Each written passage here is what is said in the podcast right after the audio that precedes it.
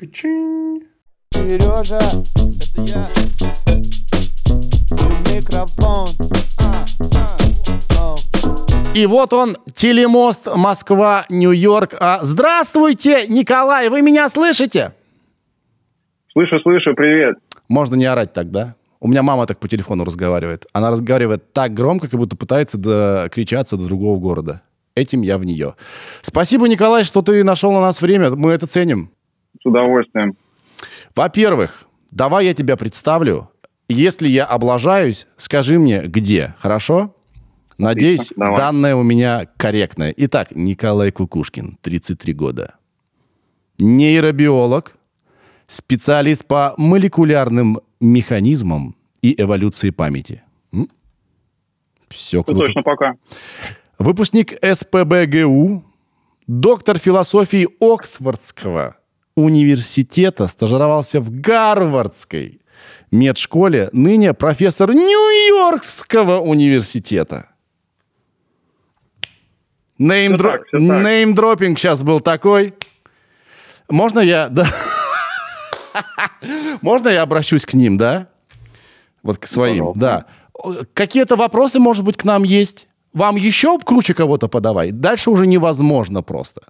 А самое главное, все это в 33 года. Как ты успел? Это возможно вообще? Не, невозможно. Я абсолютно уникальный пример. То есть диплом, Ну, нет, диплом деле, куплен, да, вот по всем этим э, Да, дисциплинам? да, да, по станциям, да, так все есть.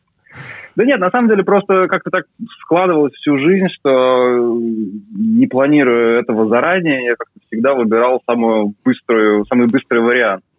А, ну, когда в институте, был, тогда мы переходили со специальности на бакалавра-магистра, то есть было 5 лет, стало 4,2, но сделав 4 года, я понял, что мне в магистратуру идти не обязательно, а можно, в общем, уехать сразу в аспирантуру. Ну, так я уехал в Оксфорд. Э, Там, по сравнению, например, с Америкой, все гораздо быстрее. Три года, три с половиной года и готовая кандидатская. Так что по сравнению с Америкой я и там гораздо быстрее закончил. Обычно люди получают кандидатскую где-то так к 30. Я получил ее в 23, поэтому было много времени еще повалять дурака, попробовать разных, разные варианты того, что мне интересно, куда можно приткнуться. Ну и в итоге я оказался здесь и здесь застрял на вот уже 6 с лишним лет. Шесть с лишним лет. Как часто ты общаешься по-русски? У тебя нет такого, что ты... а, этот дизайн разработал наш э, хороший френд, или ты, судя по всему, у тебя э, русский не хромает, не, э, не атрофировался? Это очень интересно. Есть такое, за этим приходится очень следить, потому что дело даже не в том, что атрофируется, а просто ну, становится непривычно. Привыкаешь к построению предложений по английскому варианту, отвыкаешь от русского. Всегда, когда я приезжаю в Россию, я первые три дня чувствую, что у меня что-то во рту как-то не ворочается. И то же самое и обратно, когда приезжаю из России обратно в Америку. Просто вопрос привыкания. Конечно, не так, чтобы я очень много разговаривал по-русски. Ну, я разговариваю с родителями каждую неделю, переписываюсь с друзьями. У меня есть здесь какие-то местные э, русскоязычные друзья. Э, Ну, я могу сказать, что с ними э, вопрос немного более расслабленный. Вот с друзьями, которые жили, живут здесь уже несколько лет, мы говорим на какой-то такой вот смеси, Смеси языков, английского, да. потому что это не стыдно, потому что между собой это, это как-то допустимо, и зачастую бывает так, что ну просто какая-то фраза э, лучше говорится по-английски, какая-то лучше по-русски, и между собой нет ничего странного, что мы их мешаем. Но, конечно, когда я разговариваю с родителями, ну, мне приходится следить за тем, что я не путаю слова, чтобы у них не возникало ощущение, что ну совсем э, совсем оторвался, забыл свои корни и э, уехал куда-то, стал совсем другой человек. Ну, сейчас я еще переводил книгу с русского на английский, и это был очень интересный такой опыт взаимоотношения языков, то есть очень много приходилось задумываться о том, какие, какая разница между языками, то есть что как-то, что проще сказать по-русски, что проще по-английски, то есть ну, я много об этом думаю. Я хочу, чтобы ты полностью расслабился и говорил, как говорится, окей? Это не экзамен, это не тест. Главное, мы поймем тебя. Вот. И Есть, у меня любимый есть мем, может быть, ты знаешь, на Брайтон-Бич у женщины, это много лет назад было, берут интервью вот в магазине модном, и она mm-hmm. полностью на сумасшедшем миксе русского и английского, это самый мой любимый стикер-пак в Телеграме. Поэтому говори как хочешь, это очень acceptable. Это очень acceptable. Ну, это, окей, я понял. Это очень acceptable здесь у нас here. Ага. Итак, nice. у тебя, значит, Оксфордский университет, Гарвардский, э, профессор Нью-Йоркского университета, два неоконченных высших, baby, в Кирове. И тебе нужно будет со мной как-то сейчас поговорить. Итак, я посмотрел, что значит нейробиолог, и э, я вообще ничего не понял. Если коротко, нейробиолог — это все сразу. Все науки. Ну, в общем, так и есть, да, да. Ну, в английском так и называется, даже не neurobiology, а скорее neuroscience. А, в том смысле, что это не только биология, а это вообще все, что угодно. Это, и математика, это и философия, это и психология, и биология, и разные типы биологии, там, от, от зоологии до клеточной биологии. Поэтому действительно это все, что угодно, все, что хоть как-то связано с мозгом. Ну, просто мозг — это такая особая э, структура, она настолько выделяется из всего остального, что имеет смысл иметь отдельную область знаний, которая занимается исключительно мозгом. Мозг в смысле вот объект с клетками, кровью и, и прочим, да, серым и белым э, веществом, или мозг в, в, в, э, в смысле процессов в нем происходящих? И то, и другое. А, не обязательно серым и белым веществом. Есть мозги, которые и без серого, и без белого вещества, например, у других животных. А, ну, мозг это, это, это некая единая структура, которая у всех разных животных, включая человека, выполняет, в общем, похожие функции, занимается одними и теми же вещами.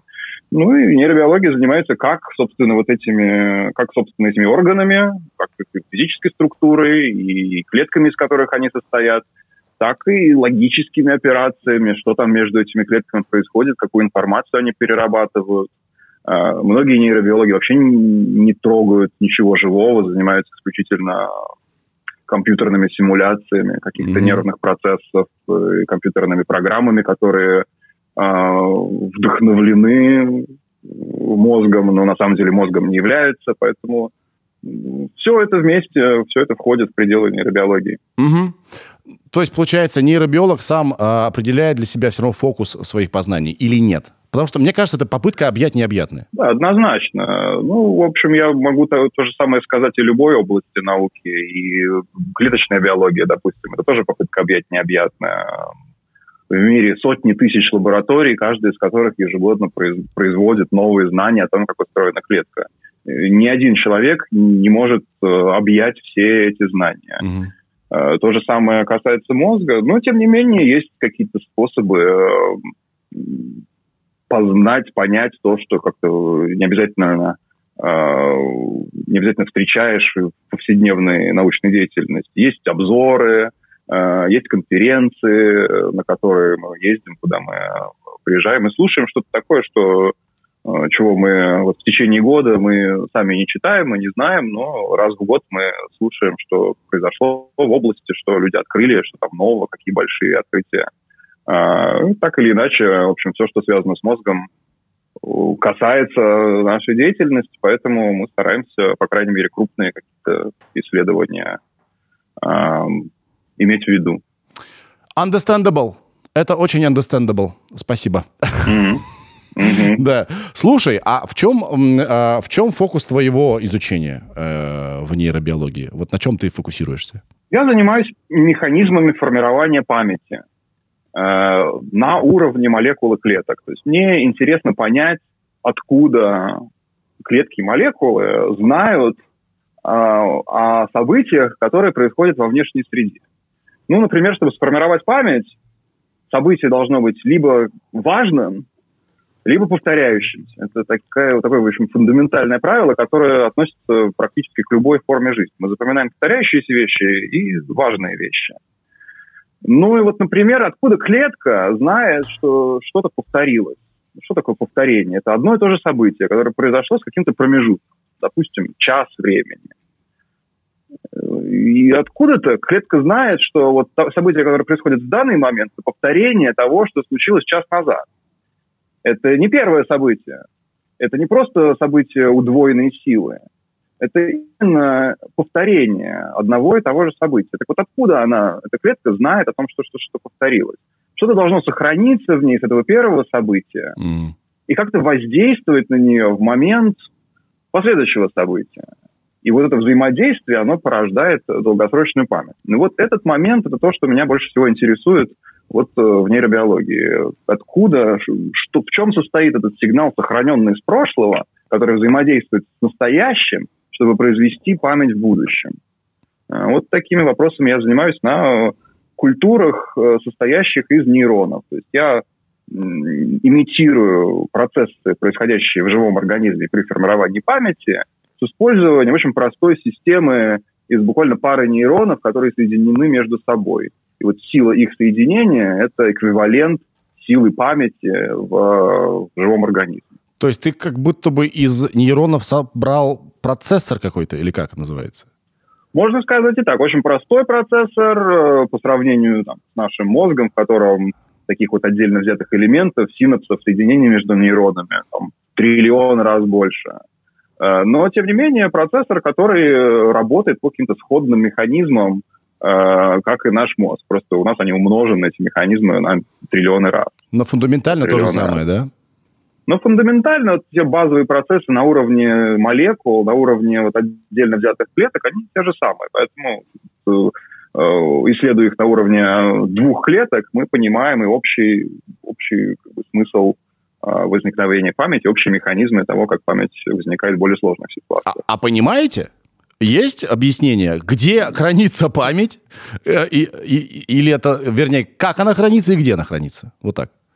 Ну, в общих чертах это, в общем, достаточно хорошо понятно. Конечно, я не могу сказать, что это сюда окончательно установленное знание, что мы все поняли на тему памяти, больше нечего исследовать. Тогда бы у меня, тогда бы я был безработным. А, Но в общих чертах это неплохо понятно. Понятно, что память не хранится где-то в каком-то одном конкретном месте, а состоит в общем состоянии, состоит э, она, она хранится в общей конфигурации мозга. И каждое событие, которое происходит с нашим мозгом, меняет миллионы разных параметров э, в мозге. Так вот эти вот изменения, э, вот что изменилось в мозге в результате прошлых событий, и как долго эти изменения сохраняются перед тем, как они вернутся к какому-то базовому состоянию. Вот, вот это и есть память. Вот это все, вся комбинация изменений, которые опыт э, привносит в мозг. Э, Поэтому нет каких-то конкретных отдельных участков мозга, где память хранится. Хотя есть в нашем мозге определенные участки мозга, которые играют э, особо важную роль в некоторых тихих типах памяти. Ну вот, например, гиппокамп, самый известный э, отдел мозга, связанный с памятью. Эм, гиппокамп, что гиппокамп делает, он собирает куски опыта из прошлого в единое целое. Это такая точка в мозге, где хранится информация о том, какие другие участки мозга были активны Мгм. вместе в какой-то один момент времени. И вот эта информация хранится в гиппокампе. И когда, например, э, к нам в мозг поступает сигнал о каком-то знакомом запахе, э, гиппокамп воскрешает все остальное, что связано с этим запахом. Он реактивирует те же самые участки мозга, которые были активны в прошлом, вместе с этим запахом. И вот так мы вспоминаем э, какое-то конкретное событие. Но это не значит, что гиппокамп – это единственное место, где память хранится в мозге. Э, Например, э, другие формы памяти, такие как, например, навыки, ну, тоже форма памяти с научной точки зрения. Это тоже опыт э, из прошлого, Повторение. меняющий в мозге, повторение, действительно, и в будущем меняющие способности мозга. То есть в будущем этот, этот навык, скилл, э, позволяет нам как-то по-другому использовать свой мозг. Э, Ну вот эти навыки, они хранятся не в гиппокампе. Э, Узелки, которые связывают между собой там, движение мышц, которые нужны там, для игры на музыкальном инструменте или там, для игры в баскетбол. Вот эти узелки, они хранятся в подкорковых ядрах в другом отделе мозга. Ну и в каком-то смысле каждый отдел мозга что-то хранит. То есть что-то меняется везде, когда через мозг проходит опыт. И вот То- все это вместе составляет память. То есть, если представить себе мозг как дом, то память хранится не в отдельном чулане, а разбросана, как грязное белье, везде вообще, да? По всему дому. Ну, так сказать, да, действительно. Ага. Тогда у меня такой вопрос. Какой объем нашей памяти? Понятное дело, что есть индивидуальные какие-то, да, особенности каждого человека, но тем не менее, мы же ведь можем запомнить всю свою жизнь практически. Э, какой же там объем? Ну, этот вопрос... Э, И чем его померить? Чем тем, его померить? Что... Угу, да. Чем померить, конечно, это, это два вопроса, и оба, и оба довольно сложные. То есть, если мы пытаемся померить нашу память теми же способами, которыми мы мерим память компьютера, то тогда мы искусственно превращаем вот эту вот биологическую память во что-то, чем она не является, эти единицы и нули, которых в мозге просто нет. А, и поэтому это не совсем правильный подход. А, и помимо этого вопроса об объеме памяти затрудняется тем, что память, она не фиксирована, она никогда не она никогда не содержится, строго говоря, в какой-то вот зафиксированной форме. Она постоянно меняется. Память – это динамическое состояние мозга. Просто бывает память, которая сохраняется на более длительные промежутки времени, бывает память, которая сохраняется на более короткие промежутки времени. Но память, в принципе, это волна, это, это какое-то изменение в мозге, которое рано или поздно сойдет на нет. Это mm. поздно может быть длиннее, чем наша жизнь. Может так оказаться, что мы умрем перед тем, как мы забудем. Но все равно память это, это некая волна, э, и даже вот вся, все комбинации всех волн, которые вызываются всеми аспектами опыта вот за прошедший э, промежуток времени. Поэтому память скорее это не просто какой-то набор файлов, которые хранятся на жестком диске. Она скорее напоминает э, ну, стену в социальных сетях, где э, верхние посты, самые популярные посты держатся на плаву очень долгое время. А что менее популярно, что не используется, оно забывается практически моментально. Э, поэтому, ну, какой объем вот этой стены? Ну, конечно, есть какой-то предельный объем информации, который можно там записать на серверах э, Facebook там, или ВКонтакте. Но это не принципиальный момент, не, настолько принципиален, как тот факт, что мы постоянно забываем то, чем не пользуемся. И что есть огромный пласт знаний, который уходит из-под этой стены э, в, и забывается постоянно, каждый день и каждую ночь. Поэтому мы никогда не достигаем предела памяти или даже не приближаемся к этому пределу. Mm-hmm. Вот, например, когда мы спим, э, процесс сна играет важную роль в забывании, в, в, вот как раз в какой-то этой компрессии нашей памяти, в, в избавлении от знаний, которые нам не нужны. И если человек долго не спит, то вот э, этот процесс не идет так, как он должен идти. И можно сказать, что рано или поздно человек, мозг человека начинает насыщаться информацией, и это становится проблемой. Э, человек начинает видеть галлюцинации, он перестает э, различать э, сон и реальность. Можно сказать, что вот, вот в таком состоянии мы при, приходим к пределу собственной памяти. Мы насыщаем мозг угу. до такого момента, когда это становится проблемой. К пределу оперативной памяти. Способен ориентироваться. К пределу оперативной ну, памяти предел оперативной памяти, но эта оперативная память, она, в общем, плавно перетекает в более долгосрочную память. Нет какого-то такого четкого предела, что вот оперативная память у нас забита, а долгосрочная память у нас свободна. Они как-то они существуют в тандеме. В общем, оперативная память постепенно перетекает долгосрочно. Я понял одну вещь, что есть такая, такое слово, как парадигма. Вот а, парадигма устройства мозга нашего, биологического, она неприменима к терминам э, устройства памяти компьютерной, да? Поэтому... Согласен, да. Наверное, это сложно объяснить, потому что это совершенно другие законы там действуют.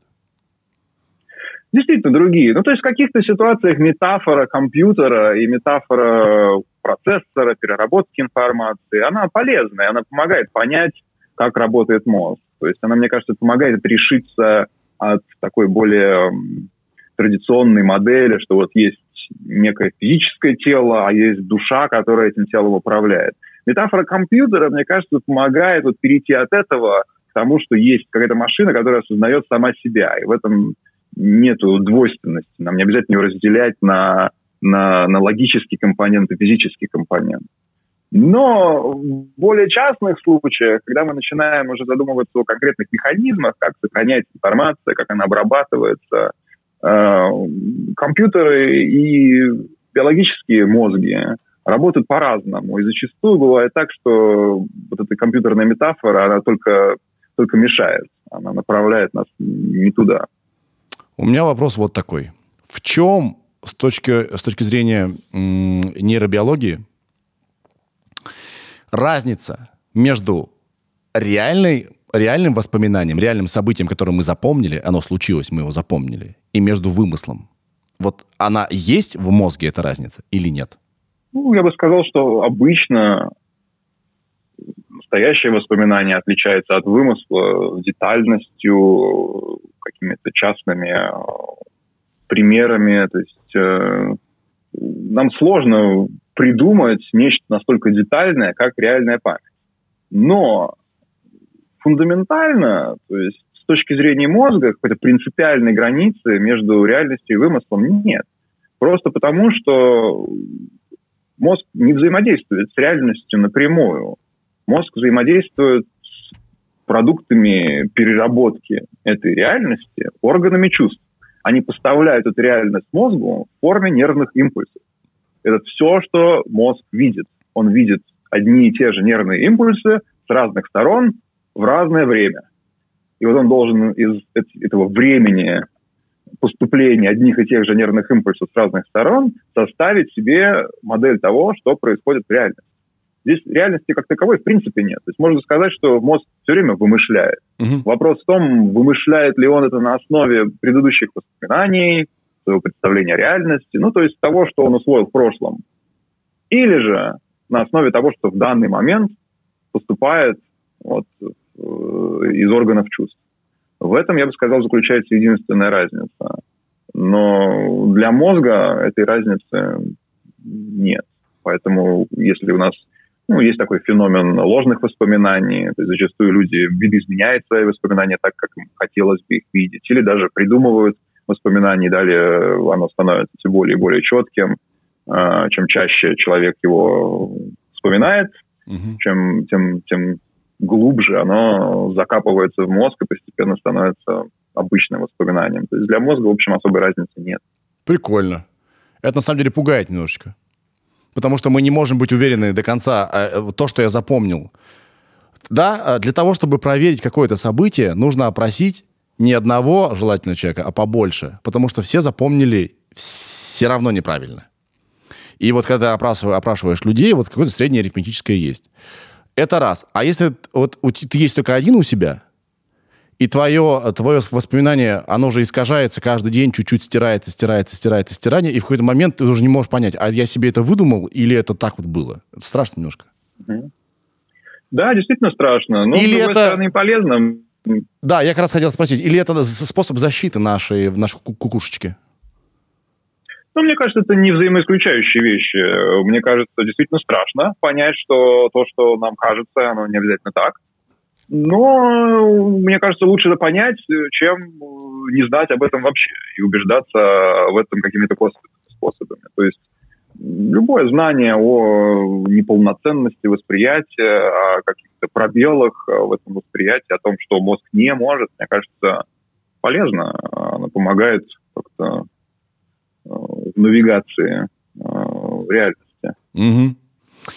У меня припасено такое количество вопросов. То есть, опупеешь отвечать. Итак, хорошо. Вот такой вопрос. Есть психотерапии, по-моему, или даже, может быть, не психотерапии, ну, откуда-то оттуда э, такая штука, как гипноз.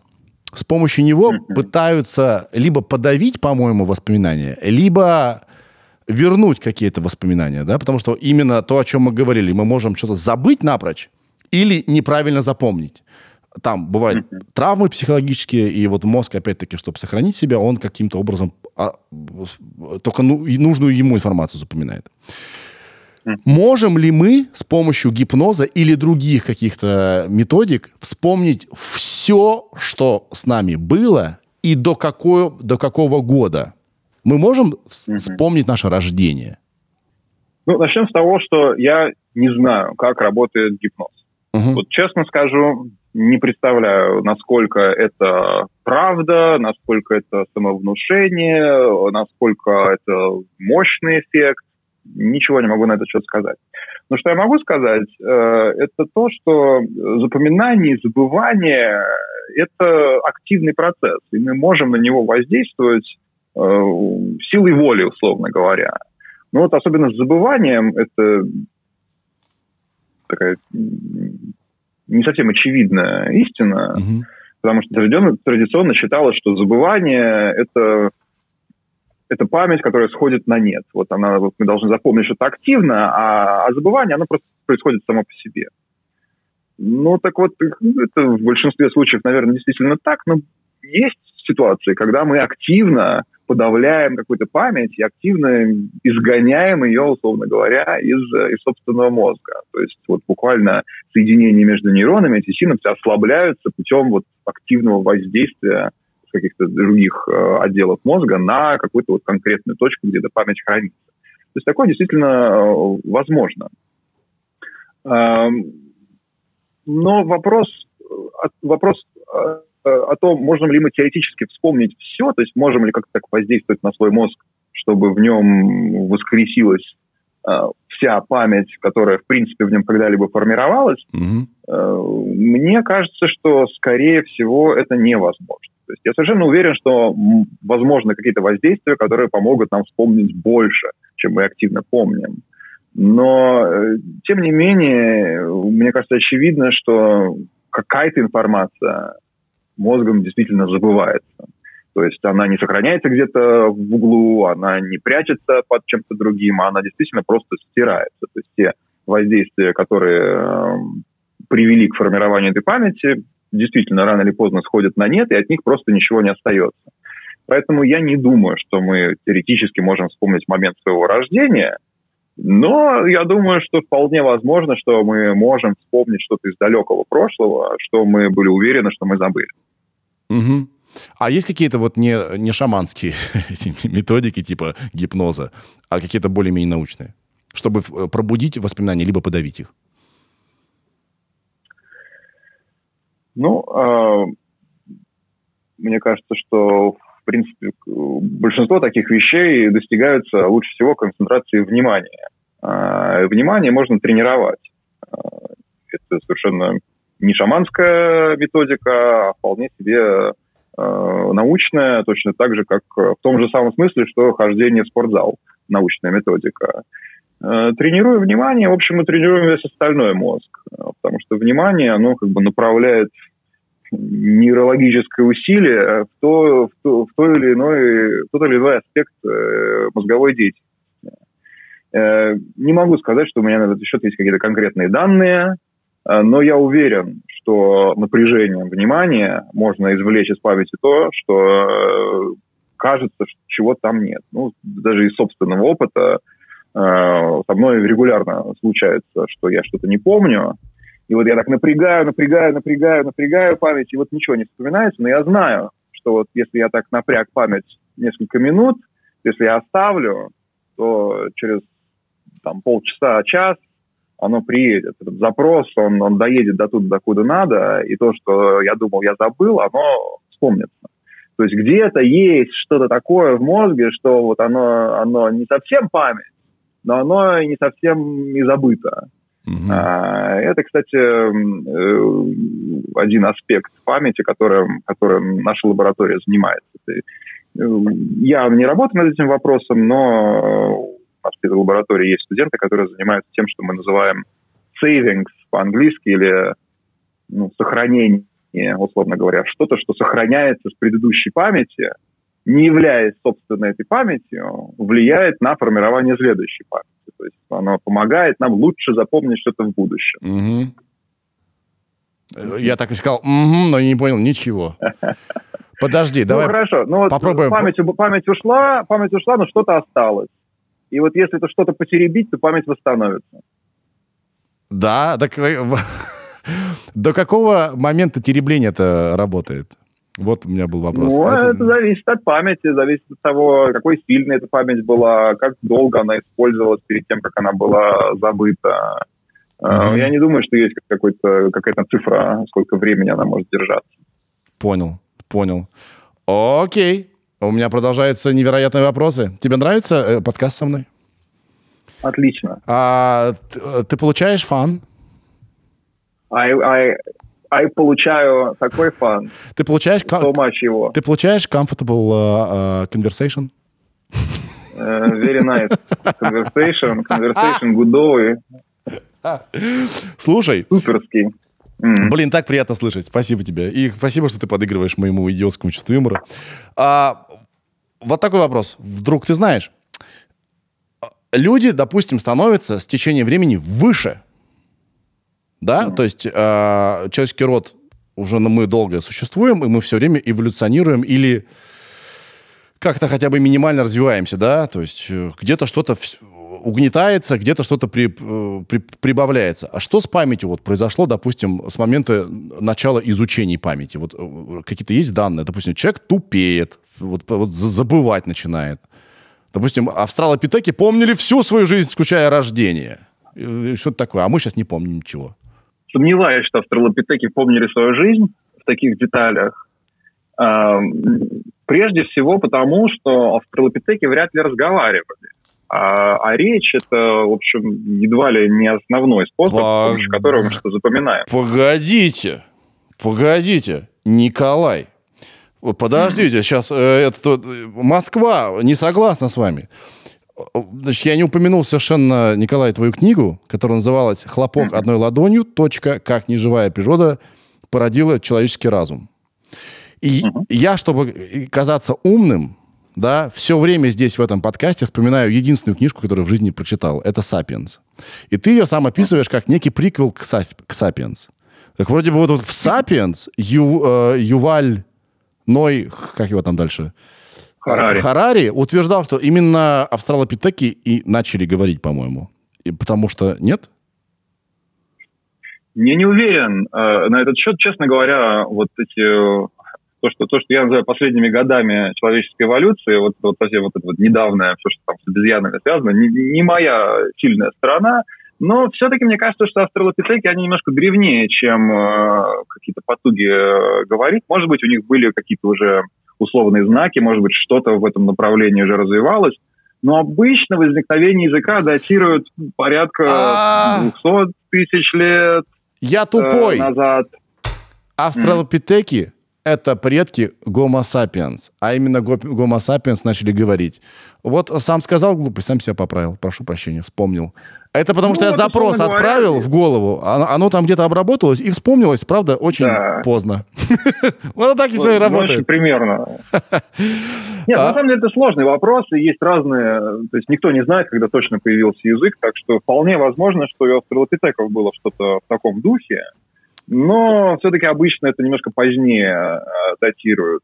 Э, И поскольку язык это, в общем, э, чуть ли не основной способ, с помощью которого мы запоминаем, это вот индекс всего того, что можно запомнить, который нам позволяет запоминать гораздо быстрее и гораздо более сложные вещи. Поэтому я думаю, что мы запоминаем гораздо больше, чем, чем, чем в принципе могли запомнить животные до возникновения языка. Просто не приходило в голову, что Мгм. нужно что-то вот это вот запомнить. У них не было вот таких способов э, обсуждения памяти прошлого, будущего и, в принципе, таких категорий. Они жили в Поэтому моменте, думаю, что- они жили в моменте. Они жили в моменте. В потоке. абсолютно, абсолютно верно. Да, да, да, да. Это действительно, я думаю, что действительно так. Я думаю, что большинство животных живут в моменте, и именно язык позволяет нам уйти куда-то так в прошлое и в будущее, и жить вот в собственных фантазиях. Но возвращаясь э, к вопросу о том, что изменилось э, в памяти с момента ее изучения, я не думаю, что много изменилось, потому что эволюция все-таки на таких промежутках времени обычно не работает. Ну, например, вот что касается роста, я не уверен, что это связано именно с эволюцией. Э, Не знаю, почему э, люди сейчас выше, но я слышал какие-то версии о том, что, допустим, э, использование э, некоторых форм пластика, например, э, вызывает э, какие-то эффекты, сходные с повышением гормонов роста в крови. Э, то есть, может быть, вот использование пластмассы, например, поголовное в мире привело к тому, что люди быстрее растут и mm. растут э, э, и становятся выше в общем смысле. Ну, это, например, одна из версий. Первый раз слышу такую так. версию, это сумасшествие. Ну, может быть, это сумасшествие, но я говорю к тому, что, что совсем не обязательно э, какие-то изменения да. в э, росте по миру должны быть связаны с генетикой. Они могут вызываться какими-то всемирными э, паттернами там, потребления, технологиями, которыми вы пользуетесь, и много еще чем другим. Uh-huh. И я думаю, что то же самое можно сказать и про память.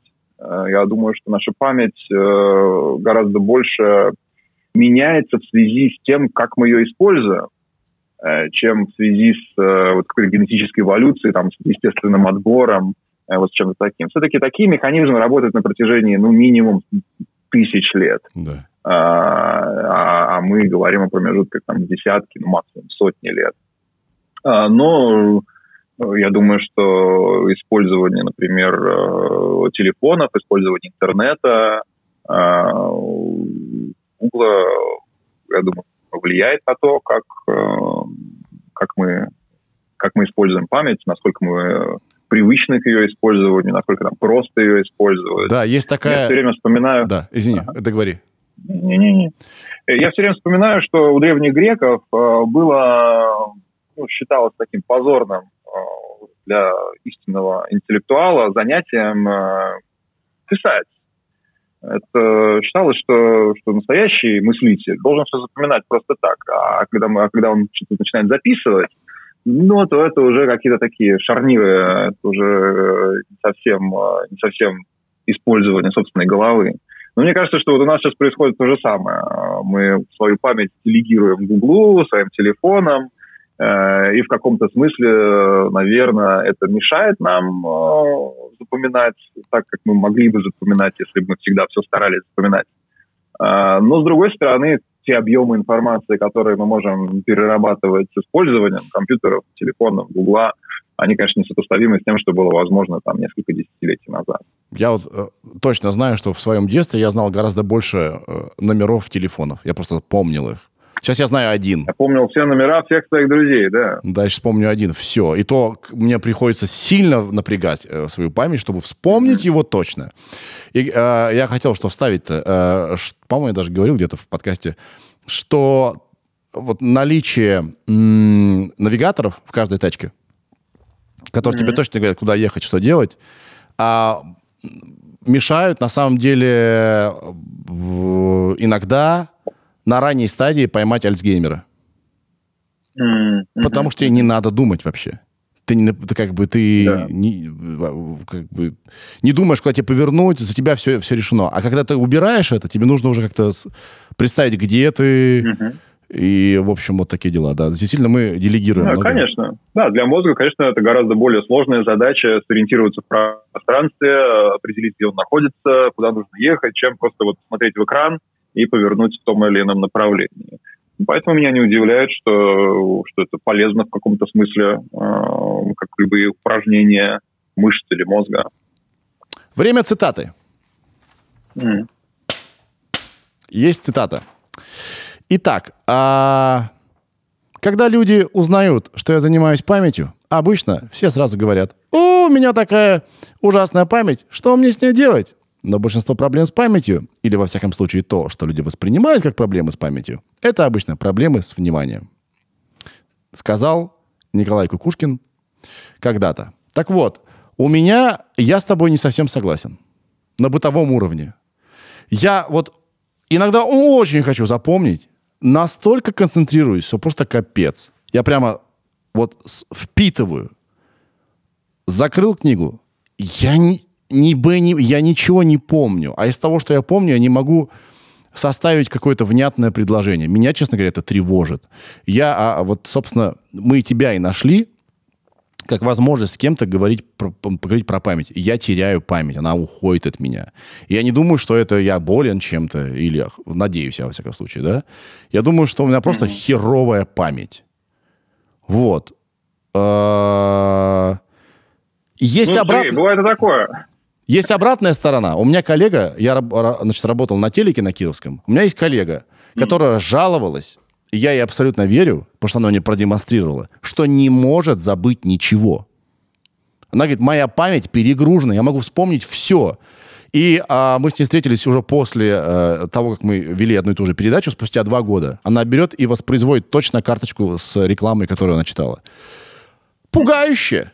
Тоже вот другая проблема. А, все-таки, мне кажется, не всегда проблема с концентрацией. Вот почему-то мне так кажется. Говорю, Нет, ну, говорю я профессору. Совсем, совсем не обязательно. Мне кажется, что в этом нет ничего более странного, чем э, тот факт, что кто-то бегает э, марафоны, э, кто-то бегает как Усейн Болт, а, а, а кто-то метровку пробежать не может. Нас не удивляет, что между людьми есть различия, в общем, по любому признаку. Э, просто потому, что наш организм настолько сложная машина, что любые микроскопические изменения там, в генах или в развитии, или в каком-то в личном опыте приводят зачастую к масштабным изменениям мозга или строения тела. И поэтому нет, совсем не обязательно, что любая проблема с памятью – это проблема с вниманием.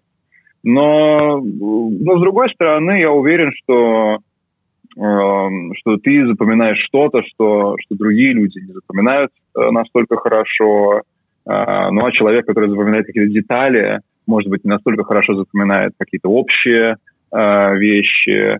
Э, поэтому я бы сказал, что, ну, с одной стороны, играет роль внимание, то есть то, как мы как бы напрягаем вот, мозг в момент запоминания, концентрируем его на том, что мы хотим запомнить. Но, с другой стороны, не менее важную роль, наверное, еще и более важную роль играет то, что уже записано в мозг, то есть что в нем уже содержится, к чему можно привязать то, что мы пытаемся запомнить. То есть как бы я не концентрировал внимание там на каком-нибудь фортепианном концерте, я его не запомню ну, ни в какой ситуации, потому что я не умею играть на фортепиано. Э, но если я напрягаю внимание на там, биологической статье, то мне проще ее запомнить. Но это относится к любому человеку. То, что э, то, что мы уже умеем воспринимать, то, что для чего у нас уже есть какие-то нервные пути, соединения, способы анализа, заложенные в мозговой структуре, то нам и проще запомнить. Э, поэтому, ну, помимо внимания, как можно улучшить память, я бы сказал, что просто узнавать как можно больше и учиться, и не переставать интересоваться э, тем, тем что интересно запомнить. И рано или поздно оно запомнится. Блин, хотелось бы. Вот смотри, я информационный наркоман. Я, допустим, выбираю тему. Mm. Я могу сказать тебе, что я телом в России, а живу я в США. Да? Потому что я потребляю в день, ну, часов пять, э, значит, контента оттуда. У меня, кстати, вопросы будут mm-hmm. тоже связанные с реальностью сейчас, которая наступает, с новой моралью, если тебе будет комфортно на это ответить. И давай я, допустим, выбираю тему какую-то, и я вот ее фигачу, фигачу, фигачу, фигачу, фигачу. И я смотрю в основном видео. Я слушаю, как носители языка вот говорят мне. Я все понимаю прекрасно, все усвоил. Наступает время подкаста, и думаю, о, я две недели смотрел видео по этой теме. Дай-ка я вставлю гостю какие-нибудь, значит, э, свои мысли. И я вдруг понимаю, что я не запомнил ни имен, хотя слышал 10 тысяч раз, ни фактов, ни формулировок. Вот это что со мной? Это чего такое? Ну, ты запомнил тот факт, что нужно что-то сказать в этом контексте на эту тему. Это самое главное. Это, это новая информация, которая, которую твой мозг получил в результате вот этого образовательного опыта. А, и это, мне кажется, гораздо больше информации, гораздо более важная информация, чем конкретная формулировка. И, наверное, твой мозг э, так решил тоже, что конкретную формулировку я всегда смогу э, посмотреть. Но вот вспомнить, что нужно что-то посмотреть, mm-hmm. вот это гораздо более важно. Поэтому, наверное, это вопрос приоритетов. Просто, когда я говорю приоритет, это не обязательно твой приоритет, как единые личности, а может быть это приоритет какого-то отдельно взятого отдела твоего мозга, который решил, что вот так ему проще обойтись с реальностью в данном случае, просто запомнить э, общие черты, а, а, а все остальное можно проверить и после. У меня есть вот, теория. Зачастую сложно обмануть. У меня есть теория. Мне кажется, э, вот для меня не работает, и это тоже все индивидуально, получение информации аудиопутем. Мне нужно проговорить что-то, чтобы я это навсегда запомнил. Не, Да. э, я хорошо запоминаю информацию визуально, и если я ее проговорил. А если я ее услышал много раз, это, считай, просто в одно ухо вылетело, в другое вылетело, и там чуть-чуть осталось.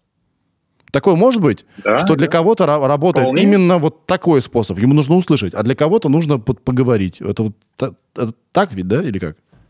совершенно типичная ситуация. Мне кажется, в принципе, э, в принципе можно сказать, что каналы получения информации, которые нам наиболее привычны, а, производят на нас больше впечатления и запоминаются лучше. Там какие-нибудь парфюмеры, например, они могут э, разобрать запахи на компоненты э, на ходу и запомнить этот запах, и воспроизвести его у себя в голове вот из этих компонентов.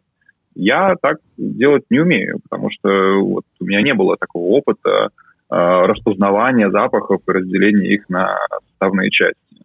Ну и то же самое относится к языку и к каким-то привычным каналам потребления этого языка. Мне тоже привычнее эм, слова, записанные на бумаге, чем, чем то, что я, чем, чем, чем звук. Но я знаю, что мои студенты, например, предпочитают видео и аудио, им сложнее прочитать текст, наверное, потому что они не читали особого количества книг в детстве, и поэтому просто не привыкли к такому способу подачи информации. Чтобы не мучить тебя э, конкретными примерами и лайфхаками, может, ты можешь посоветовать какую-то литературу по развитию памяти, чтобы я вот скачал, почитал? Нет такого? Нет, это тупо. Прости.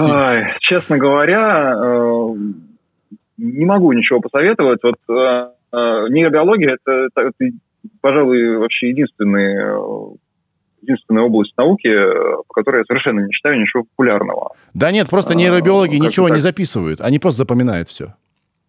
Ну да, конечно, как по Платону. За- Зачем такими пользоваться технологиями? Да, я однажды встретил пьяного э, поэта, он уже умер, правда. Вот, как его звали? Жаль. Николай Калашников или как-то так вот его звали. По-моему, тоже об этом говорил уже в подкасте. Ну ничего, у нас д- 100 выпусков, не все все смотрели. Так вот он мне сказал, э, он, во-первых, заблудился, забыл, где у его дом живет. Он говорит, где мой дом? Я не помню. При этом он мне сказал, что он все свои стихи не записывает, а запоминает. И он мне рассказал а, стих, который до сих пор не могу забыть. Представляешь? Могу Мгм. его вос- воспроизвести. Подыграй мне, скажи, да, да, Сергей, ух ты, интересно, что это за стих? Что за стих, Сергей? К нам во двор упало НЛО. Мы открыли люки, никого. Папа сделал баню из него. Представляешь? И я не я один Глубоко. раз услышал это, один раз, и я не могу до сих пор забыть. И я думаю, что это гениальный человек, э, вот просто тысячи стихов нам не оставил, к сожалению. Ир, ты можешь погуглить? Вот Николай Калашников, по-моему, был такой. Да, все, прости, что я тебя смутил этим, это- эти- этим, э, если, если я тебя смутил, извини. А, идем дальше. Идем дальше. Идем мы дальше. А, ты написал книгу не про память, ты написал книгу про возникновение э, жизни, как ты это понимаешь, да? То есть это не на, это ведь не научный труд или научный труд? Нет, я бы не сказал, что это научный труд. Ну, сложно классифицировать научный, ненаучный. То есть мне хочется надеяться, что он э, э, достаточно научный в том смысле, что там нету ничего противоречащего науке. Но мне не хочется воспринимать это как э, исключительно научный труд, потому что для меня это прежде всего литература. Это Мгм. литературное произведение, в которое я вложил как свои научные знания, так и какой-то свое эмоциональное представление о, о реальности, э, какие-то свои эм, принципы собственной жизни. То есть там много и меня, и, и всего такого, что в научную статью обычно не входит. Мгм. А, уже некоторое время прошло, да, с момента ее публикации. Ты всем доволен, прежде чем я начну спрашивать про нее у тебя? Там ни- Да, я вполне, не я передумал? вполне доволен. Э, Нет, э, перевожу эту книгу на английский. А, ты про, ты про, про разговор или про книгу? Про книгу, про книгу, про книгу, про книгу, про книгу. А, Про, книгу, хлопо- да, про хлопок книгу. одной ладонью. Не, я очень доволен книгой, мне кажется, хорошая книга. Э, Вот сейчас переводил на английский, так что, в общем, пришлось можно сказать, заново написать.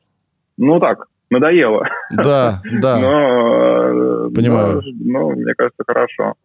Надеюсь, а... что она пойдет и, и на английском языке. Я всем своим зрителям, слушателям рекомендую ее, значит, скачать, заполучить, купить.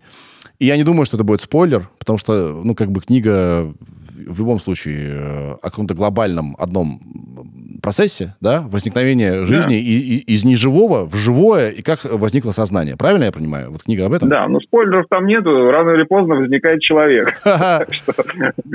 Если, если это возможно, и вот я про этот спойлер говорил, если это возможно для тупых, для меня, пожалуйста, для тупого, вернее, для тупого человека, как это нахрен вот возможно, что из э, э каких-то вот просто молекул родились вот организмы, развивались, развивались, вот сейчас они говорят, значит, в зуме, умничают. Mm-hmm. Как это, как это возможно? Это же это Божий промысел стопудово, конечно же, да? Это же Господь Бог так сделал. Как это возможно ну, с это, точки зрения это, вот твоей? А, насчет э, Бога, это, я бы сказал, скорее вопрос определений.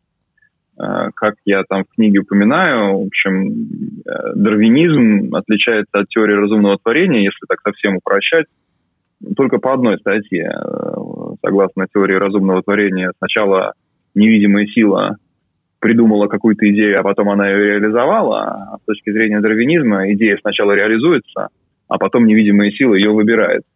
А, то есть вопрос исключительно в э, порядке событий. Uh-huh. И что называть Богом, что называть этой невидимой силой, мне кажется, это каждый решает по-своему. А, но если отвечать на вопрос, как так могло получиться, наверное, если это конденсировать в, один, в одно предложение, то Москва не сразу строилась. Вопрос в том, что это происхождение мозга из ничего, оно заняло такое невообразимо длительное время, что за это время произошло очень много чего. И вот эта книга — это попытка вместить в себя все ключевые моменты, которые, собственно, и произошли с момента происхождения жизни до момента возникновения разумного, разумного человека. А, большую часть человеческой истории люди не могли себе представить, что прошлое настолько длительное. То есть никому не приходило в голову, что жизнь существовала там, ну, больше ну, нескольких тысяч лет, может быть. Что такое миллион лет, нельзя было и представить. А что касается там несколько миллиардов лет, э, то это просто вообще за гранью фантазии. Э, ну, и за этот миллиард лет э, жизнь просто успела решить такое количество проблем, что ну, выглядит так, как будто этих проблем и не было. И наш организм — это наслоение огромного количества этих решенных проблем. Поэтому он выглядит так, как будто его невозможно создать с нуля. Ну, действительно, с нуля в один, в один э, шаг создать нечто такое невозможно.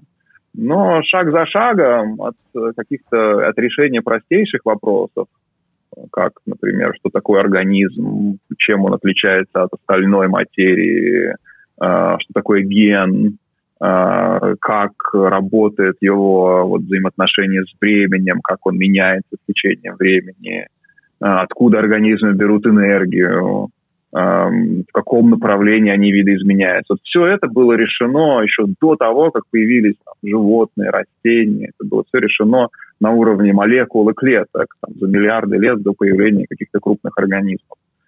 Ну а когда эти организмы появились, э, им пришлось решать и массу других проблем, как выжить на суше, как поддерживать собственное тело в цельном состоянии, как его увеличить, чтобы конкурировать с другими животными.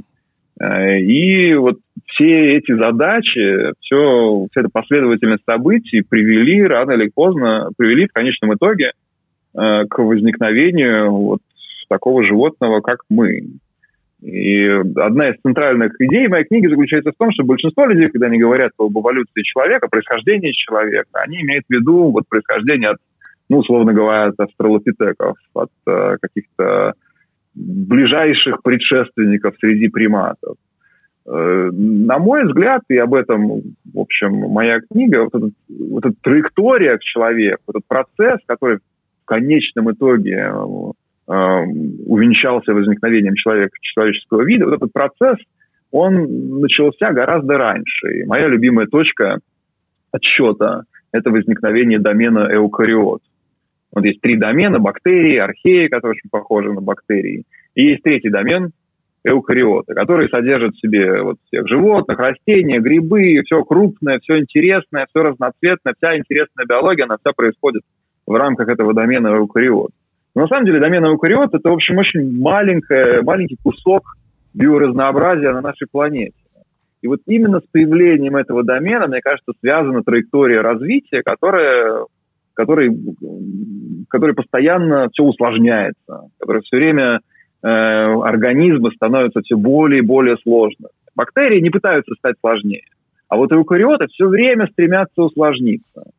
И вот этот процесс усложнения, который длится уже э, полтора-два миллиарда лет, он э, логически, мне кажется, приводит к возникновению человека как э, животного, способного э, животного, которое сложнее, чем любое другое животное. Mm-hmm. Сложнее благодаря своему языку, благодаря культуре, благодаря обществу, в общем, всему тому, что мы произвели с помощью своего мозга.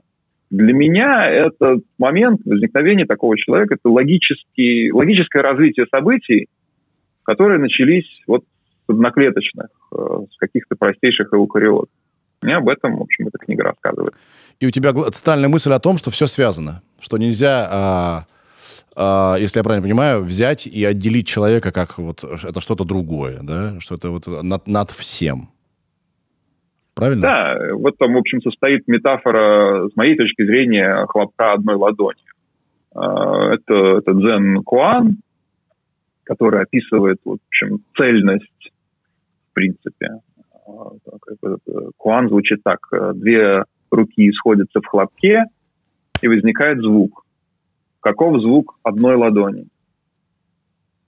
А, ну и моя интерпретация этого Куана в том, что мы все время делим мир на две части. Мы все время вот есть мы, а есть окружающий мир, есть объект и субъект, есть угу. э, там, человек и животное, есть э, ученый и образец, который он исследует. Но на самом деле э, рука всего одна, в том смысле, что, что, что мы возникаем из того же самого источника, и, и, и мы параллельно в своем развитии огромного количества других историй, других видов, Э, других способов существования на этой планете. И чтобы понять нашу веточку, нам нужно увидеть все дерево, нам нужно увидеть, э, как вот оно все развивалось, и только в этом контексте станет понятно, что же у нас такого особенного, и откуда мы взялись, э, и чем мы выделяемся. Угу. Угу. Уф, а, секси. Слушай, а, у меня вот такие два вопроса. Из школьного курса уже даже не помню чего, биологии, наверное, я помню, что был некий первичный бульон, да, угу. была некая вода, да, это правильно, я не знаю, правильно, неправильно говорю, где были разные бактерии. Нет, нет, насчет... Э, ага, Или нет, ага. не бактерии были. Черт его знает, что там было. Но это было еще до бактерий, да. Да, до бактерий. То есть бактерии, там... бактерии, в принципе, это уже достаточно сложные живые Все. существа. Это уже жизнь, появиться. это уже жизнь. Да, да. Значит, да. было что-то, и это что-то стало клеточек. Я не знаю, как правильно прости. Да, ну, в конечном итоге, да, да. Клеточка, я паникую сейчас. Что спровоцировало? Ну, не, вот не может же вот оно вот там быть-быть и вдруг случится. Как, как, что спровоцировало там супернагревание нашей планеты, суперостывание планеты, что-то другое? Вот это известно тебе? Ну, э, известно или нет? Нет, неизвестно. И никогда, наверное, не будет известно, просто потому что нам не перенестись а, на 3 миллиарда лет или 4 миллиарда лет назад и проверить. А, поэтому любые рассуждения на эту тему – это гипотеза, это какая-то спекуляция. Скорее вопрос в том, что могло теоретически произойти, как оно в принципе могло так сложиться, чтобы произвести жизнь. Ну, вот эта концепция первичного бульона апаринская – а, она немного устарела, хотя есть, э, есть и современные версии этой э, гипотезы, что действительно были какие-то вот небольшие водоемы, в которых накапливались предшественники будущих органических молекул. Но самые популярные гипотезы происхождения жизни сейчас связаны с э, разнообразными геотермальными источниками воды. То есть есть версии с глубоководными гейзерами, гидротермальными источниками, есть версии с грязевыми котлами, э, то есть вот источниками на границе суши и воды. Э, и, в общем, у каждого исследователя есть какой-то свой любимый гейзер, э, в котором они считают, жизнь произошла, потому что он отвечает тем или иным критериям, которые делают его привлекательным в качестве такого вот источника жизни. Mm-hmm. Ну, в общем, все эти гипотезы, они связаны, связаны тем фактом, что вот эти источники, это, с одной стороны, источники энергии, с другой стороны, это источники материи.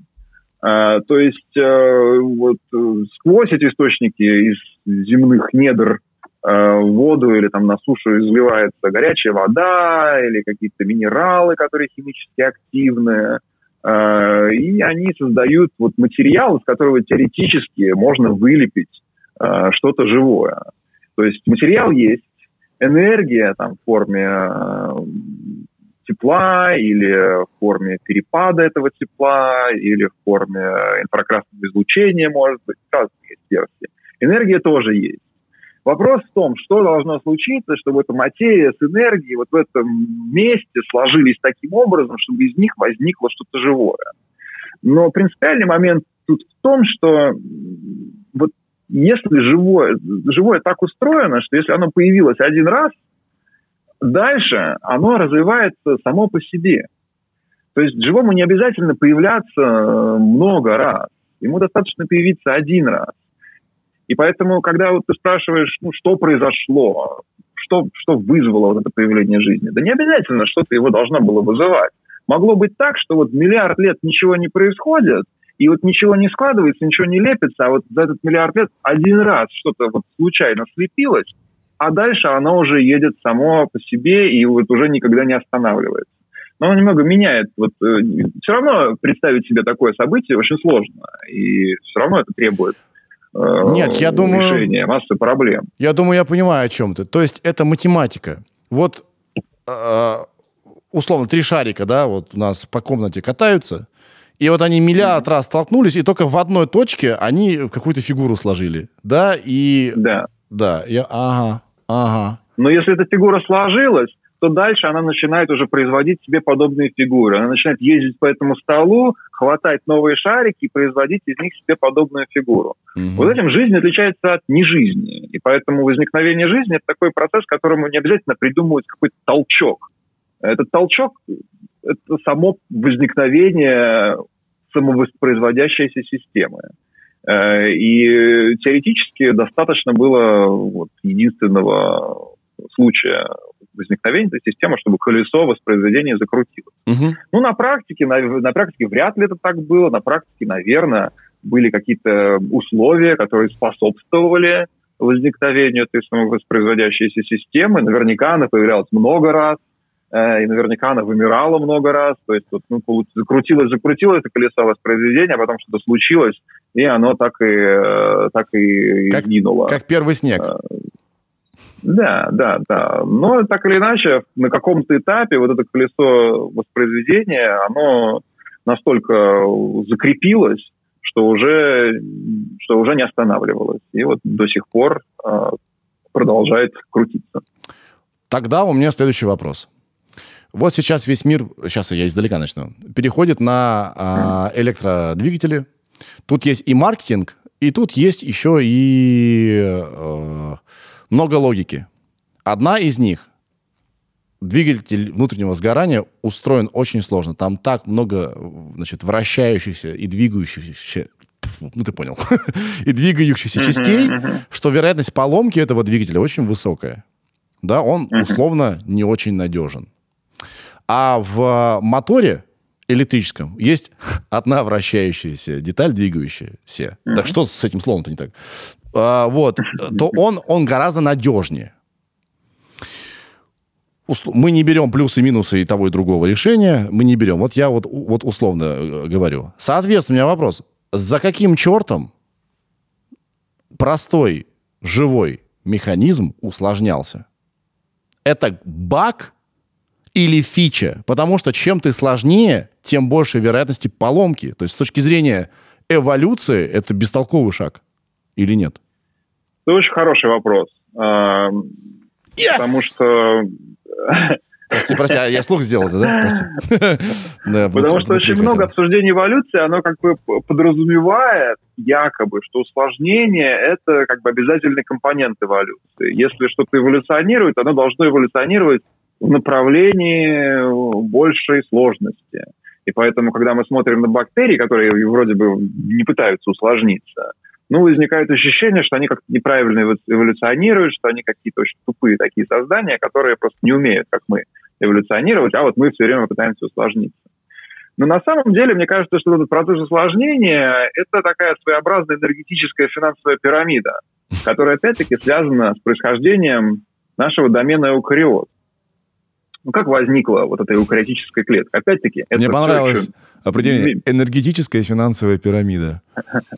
Это, энергетическая пирамида. это смешно. Будет проще сказать. это смешно. Да, ну, вот эта клетка эукариотическая, это все еще там, до, задолго до животных, растений, человека. Вот первая эукариотическая клетка. Первый раз что-то выделяет из этого мира бактерии архей. Э, В чем ее отличие? В том, что это здоровенный агрегат, внутри которого живут митохондрии. Митохондрии – это бактерии, которые переехали на ПМЖ внутрь этой клетки. И что они умеют делать? Они умеют дышать. Они берут кислород и с помощью этого кислорода сжигают топливо. Ну, что получается? Есть здоровенная клетка, которая благодаря своей здоровенности и благодаря еще дополнительным талантам может пожирать целые другие организмы. Она может заглатывать целую другую клетку. Огромный кусок живой материи с точки зрения этой клетки. С помощью митохондрий она еще вдобавок к этому может их сжигать, э, извлекая из них вообще всю энергию, которая в этом организме содержится. То есть с точки зрения этой клетки это просто колоссальное вливание энергии. Бактерии, чтобы и поесть, и нужно расквасить что-то там снаружи, постепенно впитать молекула за молекулой. Эукариотическая клетка гробастая целого другого, целый другой организм, и его вообще напрочь сжигает. Это означает, что у эукариотов с самого начала, с самого момента своего возникновения, это такой высокоэнергетический организм, который существует за, то, что, за счет того, что он отнимает энергию кого-то другого. Поэтому вся вообще мотивация эукариотической эволюции – это как бы мне отнять побольше энергии у кого-нибудь еще. М. Для этого нужно стать еще больше. Для этого нужно потреблять еще больше энергии, жрать еще большее количество живых организмов. И вот чем больше мы становимся, тем больше нам нужно жрать, тем больше мы становимся в зависимости от, этой, от этого огромного количества энергии. И вот эта вот, вот эта мотивация того, что нам нужно становиться еще больше, а для этого нам нужно жрать еще больше, она нас и толкает, толкает все время на то, чтобы стать крупнее, э, быстрее, умнее, э, чтобы перехитрить всех других, чтобы как-то покорить их, чтобы их э, извлечь из них максимум энергии. И вот это наблюдается с момента возникновения эукариотической клетки. И до сих пор с возникновением человека, в общем, можно сказать, что вся наша эволюция, она направлена на то, чтобы извлечь из окружающей среды все больше и больше энергии. И можно сказать, что там наша разработка атомной энергии, например, она вполне вписывается в эту траекторию. То есть раньше мы извлекали энергию из э, питательных веществ, а теперь мы извлека- извлекаем ее даже из атомов. Мгм. А, Это, мне кажется, вполне вписывается в эукариотическую эволюцию. Можно ли тогда... Да где мой... Где речь-то? Можно ли тогда сказать следующее? Из-за того, что человек не самое крупное, не самое сильное, не самое опасное и зубастое животное, наше мышление, да, это способ тоже вот этого военного вооружения. Как нам, хиленьким, дохленьким, не погибнуть и, да, и быть молодцами. И вот просто природа попробовала вот в этом направлении, вот в этом, и бац, оказывается, мышление и большой мозг – это хорошо. Можно быть не очень сильными, но зато очень хитрыми. Однозначно, однозначно. Это именно наша стратегия э, взаимодействия с миром. Но мотивация та же самая. Нам все равно нужно как можно больше энергии, которую мы хотим отнять от кого-то другого. Ну, Мгм. там, может быть, от фруктов мы ее отнимаем, а может быть, от насекомых мы ее отнимаем, а может быть, от какого-то другого а, крупного животного. Но мы это делаем за счет собственного мозга. То же самое, что там более крупные животные достигают мышцами и зубами. Да. А получается, у нас и у растений один и тот же предок? Конечно. Какой да, капец. Они точно такие же живые существа, как и мы. Мы все происходим из одного предка. Какой капец. Ст- Честно говоря, вот это сложно понять. Я всегда думал, что ну, растения Да, сами по да. себе, таракашки, букашки, люди, обезьянки, это друг сами по себе. Ничего подобного. Мгм. Вот это да. Да, это такой момент, который действительно, на мой взгляд, э, это, наверное, самое главное, по крайней мере, в современном мире, э, следствие теории Дарвина. Тот факт, что мы действительно все, действительно все, все, все на этой планете, это одна большая семья. Мгм. Ну, насколько вообще поразителен тот факт, что, что абсолютно все живое, о котором мы знаем, по крайней мере, не знаю, может быть, на других планетах что-то другое, но все, что мы знаем на этой планете, оно все работает вот по одному и тому же молекулярному пути, вот по одной и той же схеме. ДНК, РНК, белок. Это все фантастически сложные молекулы. И тем не менее, любой живой организм на этой планете вот, оперирует на одних и тех же шестеренках, на одних и тех же вот, одинаковых молекулярных э, путях. Для меня это вообще один из самых сногсшибательных фактов э, о живой природе. Мгм. Вау. Фуф. Так, а, я пока это переварю. а, я бы хотел перейти к, к тому, что я смотрю как раз а, часами, и что мне сейчас будет сложно излагать, но прежде чем я начну э, тебя спрашивать об этом, ты в США, ты работаешь там, да, всегда? Там, там твоя работа. И я не хочу, чтобы у тебя были проблемы. Поэтому, если тебе некомфортно, не отвечай. У вас там, ребята, Хорошо. у вас там, ребята, вообще что происходит? Это я вообще просто не понимаю совершенно, что там у вас происходит.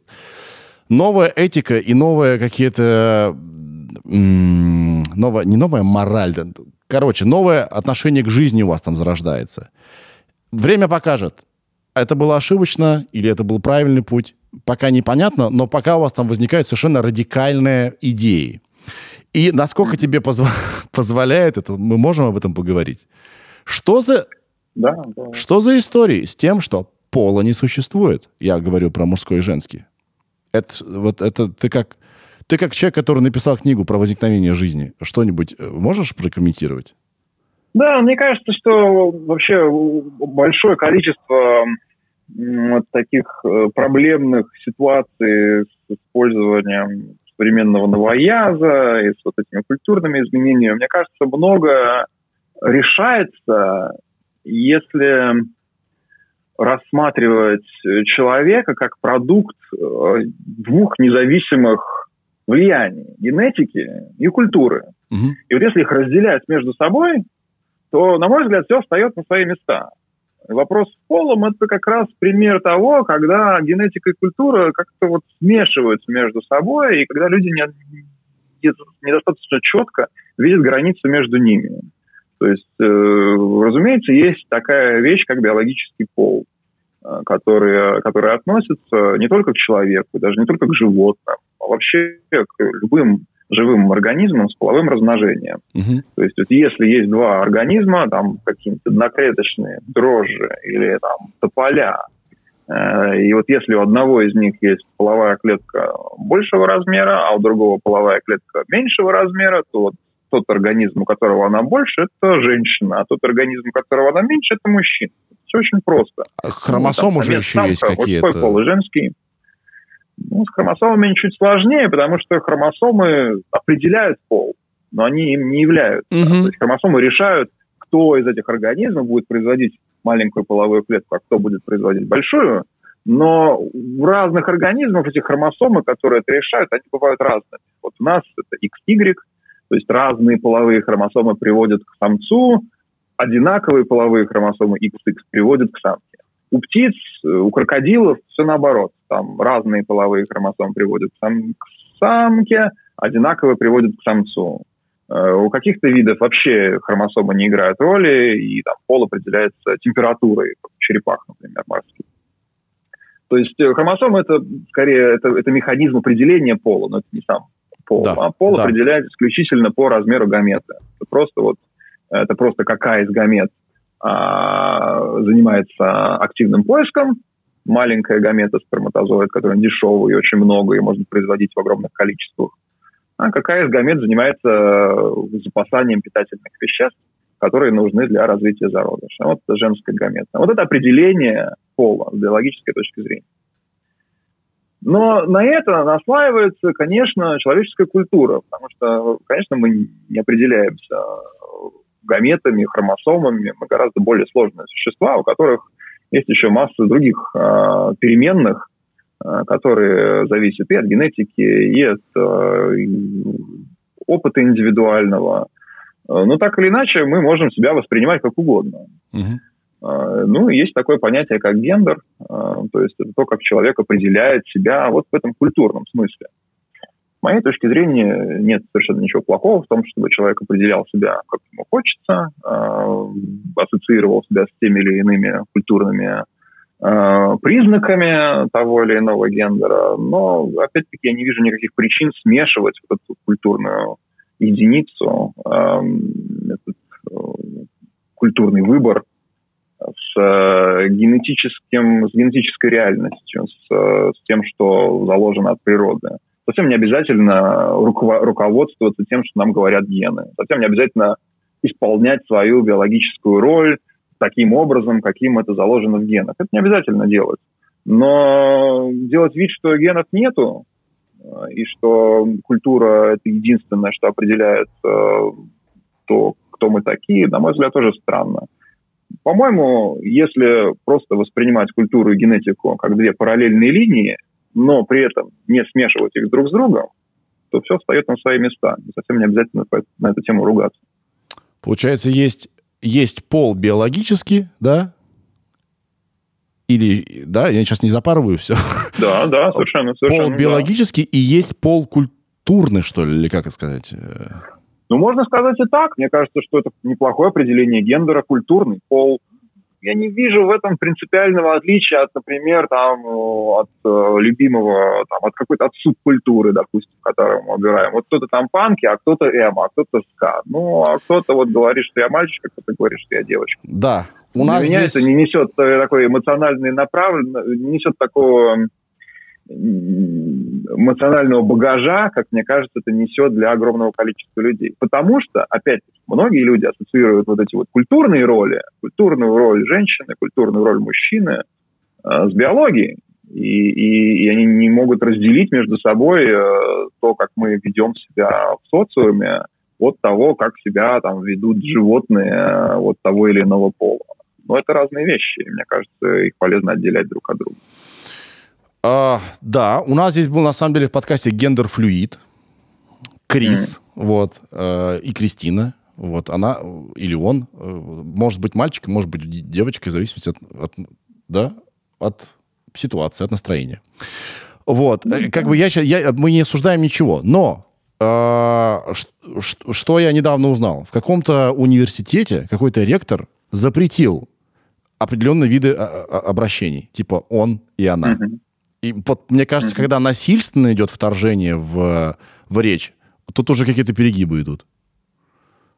То есть ты можешь спросить... Да, я согласен с этим. Действительно, действительно вопрос такой сложный, наболевший о том, как бы, насколько язык должен контролироваться. Я тоже согласен с тем, что любое насильственное изменение языка, оно неестественно. Язык так не развивается. Но, с другой стороны, я согласен и с тем, что язык это, – это инструмент. Этот инструмент может использоваться не только для передачи информации, но и для категоризации, для, для установления определенных э, иерархий в обществе. И бывает такое, что в языке прописаны какие-то стереотипы, которые мешают людям э, жить. Uh-huh. Поэтому я вижу определенный смысл, как бы так сказать, в индивидуальном контроле собственного языка. Ну, например, с теми же местоимениями, которые такая болевая точка в Америке, ну, например, когда я читаю лекции, я, я об этом очень много задумываюсь. Я задумываюсь о том, что, например, когда я описываю животных, они у меня не были бы все мужского пола. Чтобы я их иногда описывал как женского пола, иногда мужского, потому что ну, в большинстве из них это 50 на 50. Ну, вот это пример того, где, мне кажется, разумно об этом задуматься. Я много об этом задумывался, например, при написании книги, как на русском языке, так и на английском. Мне кажется, это просто правило хорошего тона, балансировать женский пол и мужской пол приблизительно э, пропорциях, соответствующим э, естественным пропорциям. Угу. Но когда вообще запрещаются там какие-то базовые функции английского языка, мне тоже это кажется странным. Но, к счастью, такие примеры это скорее исключение из правила. Они много освещаются, потому что, естественно, вызывают очень много разговоров. Но я бы не сказал, что я ощущаю это давление даже преподая, преподая, преподавая, о, забывается русский, преподавая в, в Нью-Йоркском университете, который, в общем, такой оплот либерализма и, в общем, одна из таких, одно из таких мест, где вот все вот это должно быть mm-hmm. особо ярко выражено. Вот я как раз и хотел спросить. какое-то давление. Это, э, это медиа, да, это средства массовой информации так раздувают, потому что кажется, что у вас там все, началась гендерная война, мужчин, женщин больше нет, э, нельзя никому обратиться, чтобы кого-то не обидеть и не быть э, отмененным везде. Что происходит? Нет? Нет, на самом деле просто, ну, если просто задумываться о том, э, как разговаривать с отдельно взятыми людьми, то, на мой взгляд, никаких проблем с этим нет. Мне это никогда не было сложно, мне кажется, я никого не обижал. Ну, у меня всегда есть в классе какие-то гендерно-нейтральные студенты.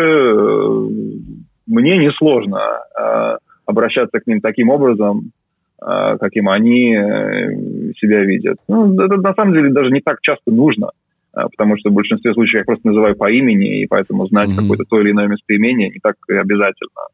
Mm-hmm. Э, у меня это не, не вызывает сложностей, и не могу сказать, что я ощущаю какой-то э, какую-то войну, э, да. которая грядет. Да. А, хочу поговорить с тобой про Джордана Питерсона. Он ведь тоже нейробиолог, по-моему? Или я что-то... Нет, я не знаю, нет, он не... Ты не знаешь Джордана Питерсона? Это из Канады профессор, у которого как раз были проблемы э, сначала с правительством Канады из-за того, что там ввели какое-то какие-то ограничения на язык значит, э, наложили, mm. которые форсировали э, тебя как, житель, как жителя Канады определенным образом обращаться к кому-то. И он просто профессор... Ну, например?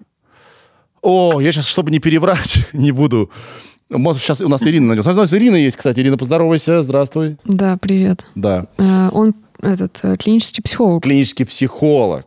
Да-да-да-да. да. И у него как раз возникли проблемы с э, этим делом. И я что его вспомнил-то? И потом он стал на весь мир известен, потому что объявил войну всему этому и на себя, значит, навлек гнев всего ЛГБТQ и так далее, значит, сообщества. В общем, очень харизматичный мужчина, крайне мне, значит, он нравится, и я под большим впечатлением от его книги, которая называется «12 правил жизни». И, mm-hmm. в общем, крайне непростой мужчина. Он даже тут недавно лечение в России проходил, потому что что-то там у него совсем все плохо было. Сейчас он в порядке. Вот к чему я, почему я значит, о нем вспомнил? Я сейчас э, слушаю его книгу, и мне очень у меня сложное, в общем, отношение с религией. Да, я как бы не адепт этого всего дела, при этом у меня живой интерес к этому. У меня здесь был и раввин, у меня здесь был и православный священник и так далее. И в его книге а, он воспринимает религию как некий накопленный многими людьми, тысячами людьми опыт в сжатом виде, в иносказательном виде. И я вдруг подумал, что я не с той стороны, значит, смотрю на религию, я смотрю на нее как на сказки, а нужно смотреть как на способ переложения реального опыта реальных людей. Э, в общем, там очень много боли, страданий и некий результат, резюме этих страданий, почему бы им не воспользоваться. Какое у тебя отношение к религии, как ученого? Ну, я ценю э, мировые религии, как, как ты описываешь, как э, памятник Э, той или иной культуре, ее истории и событиям, которые произошли с э, людьми в далеком прошлом. Действительно, как исторический монумент, религия, мне кажется, ну, не менее важна, чем любая традиция, там, литература или какие-то национальные различия, национальные особенности. Ну, я не религиозный человек, э, я не отношусь себя ни к одному организованному религиозному течению, но я понимаю, откуда берутся э, религиозные эмоции. Я могу понять э, мотивацию человека, который ищет в религии какую-то связь с, с вечным, с бесконечным, какое-то место для себя в, в этом мире, который не дает нам э, каких-то вечных ориентиров, который говорит нам, что ничего не имеет смысла, и все конечно. И вот на фоне этого я понимаю, зачем человеку может понадобиться религия. Ну, просто мне кажется, что я для себя нахожу то же самое, вот те же самые эмоции в восприятии себя в контексте живой природы, ну, с научной точки зрения не значит, что наука это моя религия. Наука это тоже инструмент познания э, природы, я бы сказал, для меня это моя религия. Я, я осознаю ее с, с, с использованием науки, и вот эта наука дает мне представление о реальности, которая дает моей жизни смысл.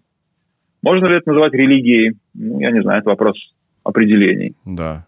Я у тебя сейчас я отчаянно пытаюсь найти цитату, но я примерно воспроизведу, воспроизведу по памяти, э, которую у меня не очень, как ты знаешь. А, ты, ты говорил, что а, вот этот результат мышления а, нас, людей, что мы венец эволюции, да, приро, мы венец природы, и все вокруг нас, нас довел до не очень хороших дел. Мы теряем планету, да, и э, как бы, э, э, по сути дела, пилим сук, на котором сидим. Так, активно очень, быстро пилим. Все быстрее и быстрее с каждым годом.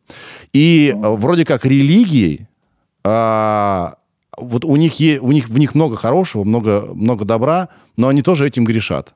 Вот человек, венец совершенства, и вот, пожалуйста насколько я переврал все, что ты говорил, или ты, может быть, еще этого не говорил? Ну, я, я, я не уверен насчет любой религии, но, по крайней мере, монотеистических религиях, я бы сказал так, по крайней мере, христианство, мне кажется, содержит в себе эту идею того, что, что, что мир сотворен э, для человека, и человек — это венец этого творения, и, и наиболее идеальное состояние этой природы, этого мира — это вот человеческое сообщество, а все остальное это так менее, менее идеально. И, и в идеале человек должен все это покорить э, и подчинить себе. Вот, вот в этом, мне кажется, сходство и, и, и, и иудео-христианской морали, и, так сказать, современного технооптимизма, скажем так. То есть вот идея о том, что прогресс это, это стопроцентное благо, Э, и, и исключительно, и чем больше контроля э, над природой, тем оно лучше. Я вот тут э, на Медне смотрел эм, передачу по BBC с 60-х годов, где Артур Кларк делает, предсказывает 2000 год. И что меня больше всего поразило, это что вообще весь тон этой передачи о том, что посмотрите, как будет здорово, когда мы в 2000 году вырубим все джунгли и, и построим дороги. Как это будет здорово, что мы все будем соединены. Вот меня поразило, что это ну, 50 лет назад, ну, сколько, 70 лет назад, сколько, 50, 60, 60 лет назад. А, ну, сейчас тон изменился совершенно. Мы понимаем, что так не сработает. Если мы вырубим все леса, то долго мы не протянем.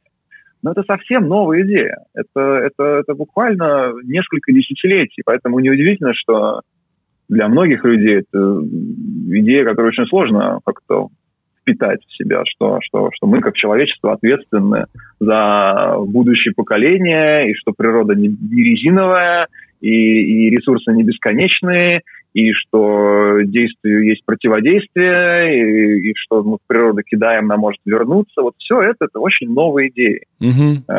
И мне кажется, что в будущем они будут более естественны для нас. Да. Николай, чтобы тебя сильно долго не задерживать, я уже буду закругляться потихонечку. Мне вот что интересно. Скажи, пожалуйста, тебя, Хорошо. вот как ученого, как нейробиолога, какое за последнее время в нейробиологии открытие удивило, порадовало?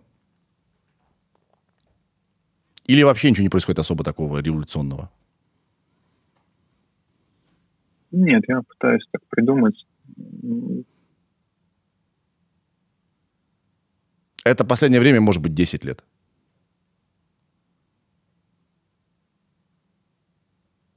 Пытаюсь придумать что-нибудь интересное.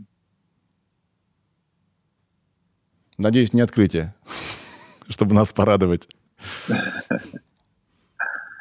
Ну, первое, что приходит в голову за последние несколько лет, это э, сейчас объясню. Э, Вкратце, суть в том, что нейроны умеют передавать друг другу РНК. В общем, это противоречит э, догме, которая существовала вообще на протяжении всей моей жизни, что гены за пределы клеток не выходят. Клетки, гены сидят внутри ядра, и они производят разные э, там, клеточные машинки, разные белки, которые все, все процессы организуют.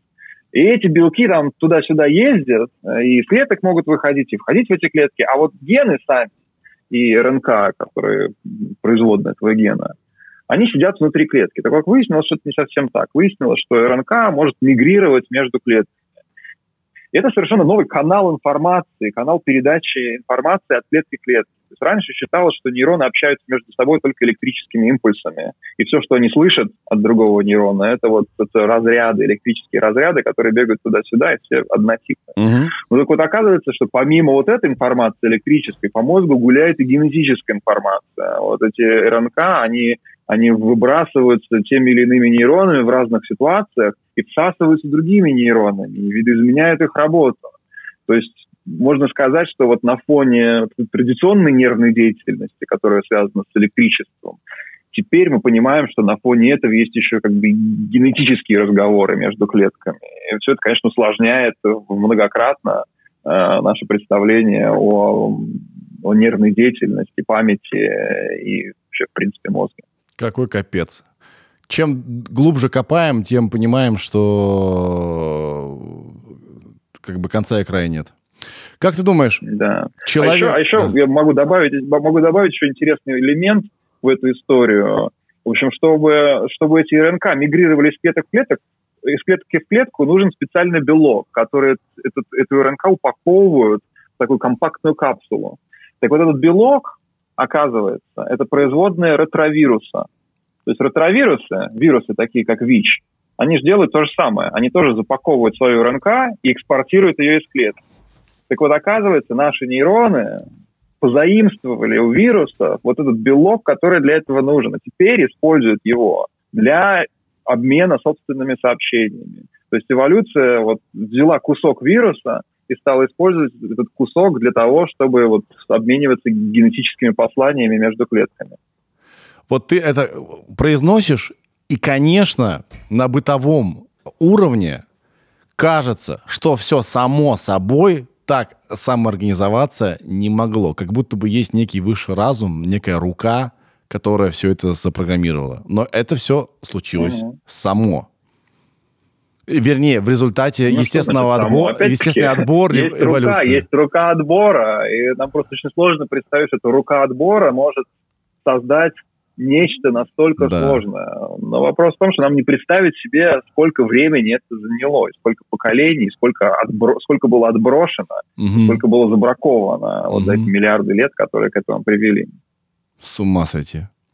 Как ты думаешь, человечество когда-нибудь, если себя не загубит, конечно, поймет все, как есть, как оно работает и как было?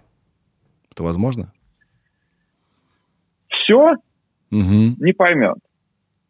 Но я думаю, что человечество поймет гораздо больше, чем может сейчас показаться.